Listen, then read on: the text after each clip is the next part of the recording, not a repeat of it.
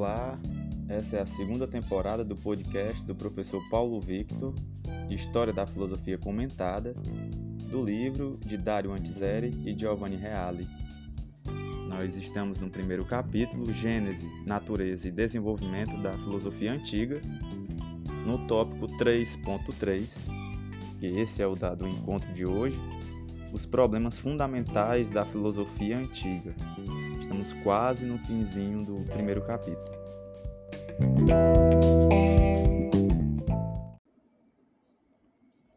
Inicialmente, a totalidade do real era vista como physis, natureza, e como cosmos. Então, primeiro ponto nós temos que explicar. Os gregos antigos compreendiam que a natureza era uma physis mas quando se fala em physis aqui para os gregos antigos, seria tudo que existe, existe dentro da physis. De antemão parece ser bem fácil compreender isso, mas a nossa concepção de natureza, culturalmente, é muito diferente da dos gregos.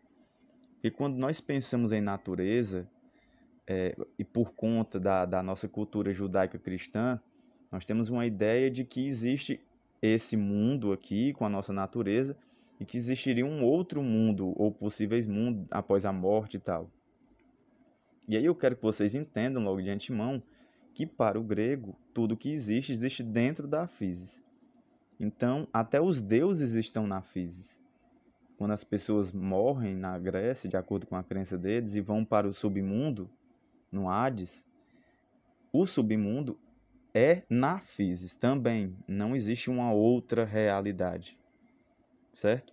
E quando diz que a realidade é vista como physis e como cosmos, cosmos é outro conceito muito importante que nós temos que entender agora, porque o cosmos seria o universo ou a física, que no caso o mundo, a realidade dotada de organização lógica, estruturalmente, certo? Não é um, não é um caos, é o oposto do caos.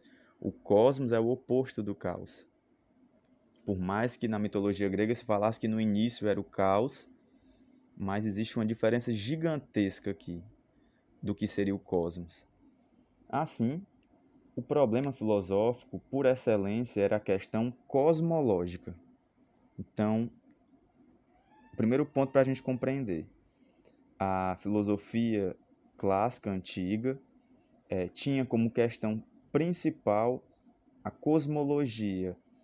E aí, logia que vem de logos, ou seja, o estudo racional do cosmos. E a preocupação deles era essa. Os primeiros filósofos, chamados precisamente de físicos, naturalistas ou cosmólogos, propuseram-se os seguintes problemas. Então, qual era a questão que a filosofia tinha que pensar para esses primeiros filósofos? Como surgiu o cosmos? Né? De onde foi que veio? Como surgiu? Quais são as fases e os movimentos de sua geração? Então, quando ele foi surgindo, o que foi acontecendo até chegar no que nós somos hoje? Quais são as forças originárias que agem no processo? Então, o que é que dá movimento até hoje ao cosmos, à physis? Então, esse é o primeiro momento, né, do, na origem da filosofia. Aí depois vem com os sofistas, que já são outros filósofos que vieram depois, porém, o quadro mudou. A problemática do cosmos entrou em crise. Então a questão não era mais o cosmos, né, a cosmologia e a atenção passou a se concentrar no homem e em suas virtudes específicas. Então, o, foco da pesquisa filosófica deixou de ser a, a physis, a física, né, a natureza, e passou a ser o ser humano. Nascia assim a problemática moral. E aí, ao passar a pensar o ser humano, surge a problemática moral.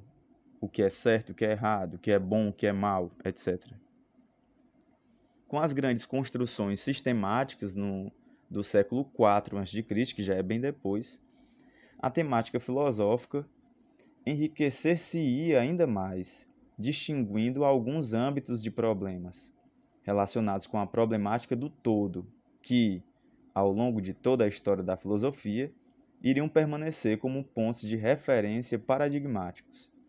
E aí, é, neste terceiro momento, que é bem mais sistemático, ou seja, bem mais elaborado do, dos filósofos dessa época, a partir do século IV a.C., com essa sistematização do pensamento já é uma preocupação com o todo. E quando nós falamos o todo, é algo que envolve tanto o humano quanto a natureza.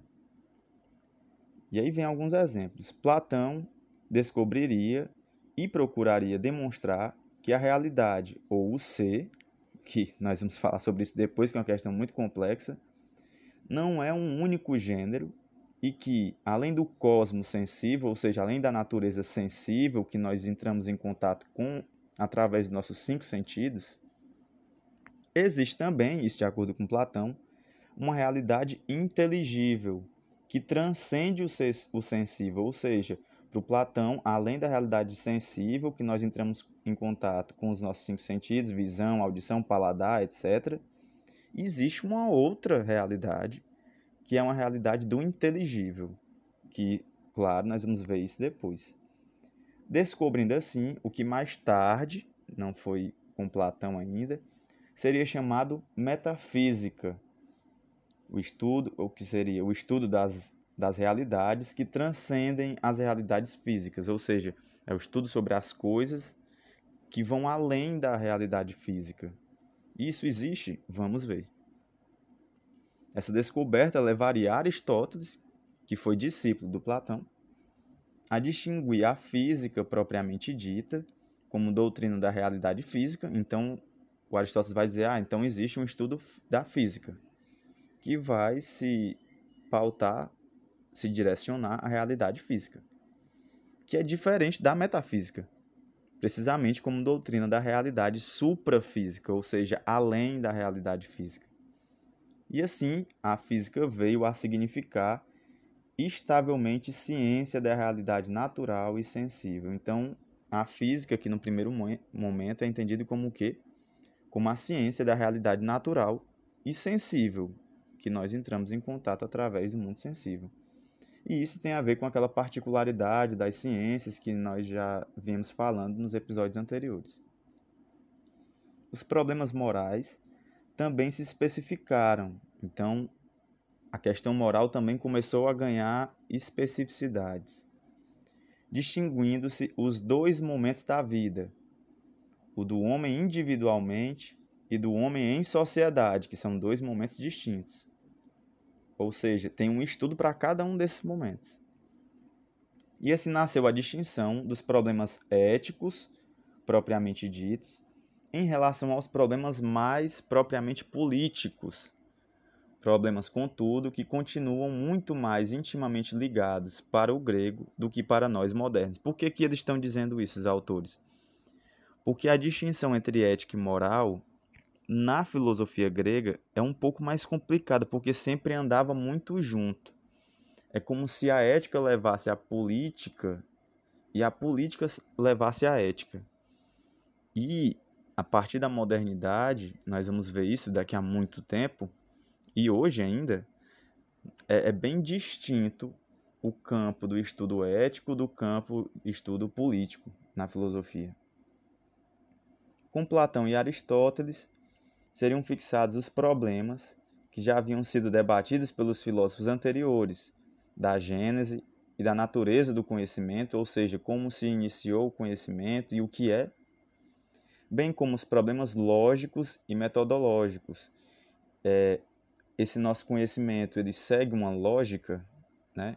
ele tem que seguir um método de pesquisa, todas as questões vão ser muito bem levantadas, estruturadas, fundamentadas por Platão e Aristóteles. E examinando bem, veremos que esses problemas constituem uma explicitação que diz respeito àquela segunda característica que vimos ser própria da filosofia, ou seja, o método da pesquisa racional. E aí aqui já é um adiantamento. Qual seria o método de investigação filosófica? O método da pesquisa racional. Qual o caminho que o homem deve seguir para alcançar a verdade? Então, como é que nós podemos encontrar a verdade? Ela existindo, né? Claro. Que caminho percorrer? Qual a contribuição dos sentidos, dos nossos cinco sentidos? Sempre falar em sentidos aqui são os nossos cinco sentidos, né? Visão, audição, paladar, etc. Então, qual a contribuição dos sentidos e qual a contribuição da razão para se chegar à verdade? Então, para se alcançar a verdade, eu preciso dos meus sentidos ou eu preciso da minha racionalidade? O que é que me leva à verdade? Quais as características do verdadeiro e do falso? Porque como é que eu sei que o que eu encontrei é verdadeiro ou se ele é falso? Como é que eu sei diferenciar o que é o verdadeiro do que é falso? Quais são as formas lógicas através das quais o homem pensa e julga e raciocina? Como é que eu sei que um pensamento ele é lógico? O lógico é o correto? Como é que eu sei se um pensamento não é ilógico? Como é que nós sabemos o que é a lógica? Percebo como cada pergunta remete a várias outras questões que eu estou levantando, não estão no texto. Quais são as normas do correto pensar? Né? Como é que eu sei que alguém está pensando de forma equivocada, errada? O que é que diferencia um pensamento correto de um pensamento errado? Quais são as condições para que um tipo de raciocínio possa ser qualificado de científico? E aí é que está. Como é que eu posso dizer que existe um pensamento que é científico e que existe um outro pensamento que não é científico? Um pensamento que tem rigor de pesquisa e um outro pensamento que não tem rigor. Como é que eu consigo diferenciar? Em conexão com a questão lógico-gnoseológica, gnoseológico é do conhecimento certo? É porque vem do hebraico. Então, sempre que a gente fala em teoria do conhecimento, gnoseologia, epistemologia, que vem do grego já, episteme, é a mesma coisa. Então, voltando. Em conexão com a questão lógico-gnoseológica, surge também o problema da determinação da natureza da arte e do belo na expressão e na linguagem artística, nascendo assim aquelas que hoje chamamos de questões estéticas, então, assim, em relação ao como se produz o conhecimento e o que é, porque quando eu digo o que são as coisas e como nós conseguimos diferenciar o que elas são, isso remete a problemas gnoseológicos, né? Assim como lógicos. E aí surge a questão que seria a arte e o belo. E seria uma das questões estéticas que hoje em dia na filosofia contemporânea já já é bem mais amplo o conceito do que seria estética mas por enquanto vamos ficar com esse. E ainda em conexão com essas questões, surgiram também os problemas da determinação da natureza da retórica e do discurso retórico. Retórica aqui seria a arte ou a habilidade de é, é, argumentar bem. Ou seja, o discurso que visa convencer e a habilidade de saber persuadir, fazer com que a pessoa pense o que você quer persuasão. Questão que teve tão grande importância na antiguidade. Então, também existia na filosofia, é importante frisar isso aqui, um estudo sobre retórica. Como convencer melhor as pessoas a pensarem o que você quer. E aí vem várias questões aqui. Porque simplesmente convencer é estar preocupado com a verdade. Se eu consigo convencer alguém sobre a minha verdade, eu estou à procura da, do verdadeiro saber, vamos deixar em aberto as questões. A filosofia proto-aristotélica trataria essas questões como definitivamente estabelecidas, agrupando-as, porém, em. Então, e, e, muito devido ao Aristóteles, vocês estão percebendo que fez muito bem essas distinções entre os campos da filosofia. Ah, isso aqui é metafísica, isso é física, isso é ética, e aí vai. Então ficou três grandes blocos aqui da filosofia no seu início.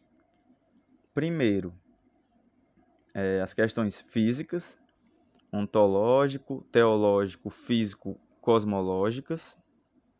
Isso nós vamos ver com o tempo, que são conceitos muito amplos.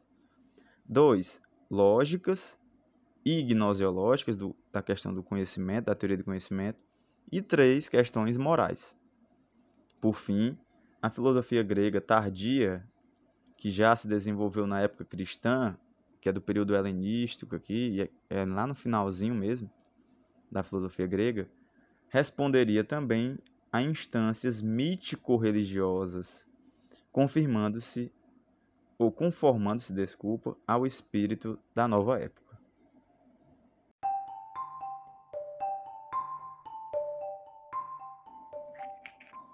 É, esse tópico ele é um apanhado do que nós vamos ver em toda a filosofia grega, que é muita coisa. São vários séculos de filosofia. Então, mas dá para ter uma noção. Deu para perceber como no primeiro momento o estudo filosófico vai ser mais voltado para a natureza, a natureza não humana, né? a natureza a physis.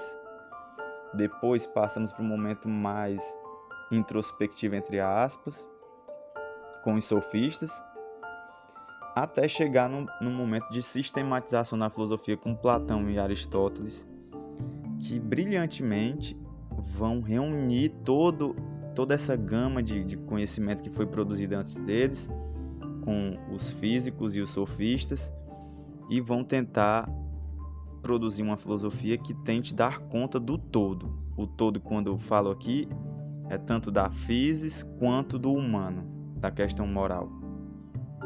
E que, é, que são muito interessantes. Mas que antes de chegar neles, claro, nós temos que passar pela ordem desses pensamentos certo? No, no próximo episódio vai ser só mais uma pequena abordagem sobre esses períodos da história da filosofia clássica. Até mais.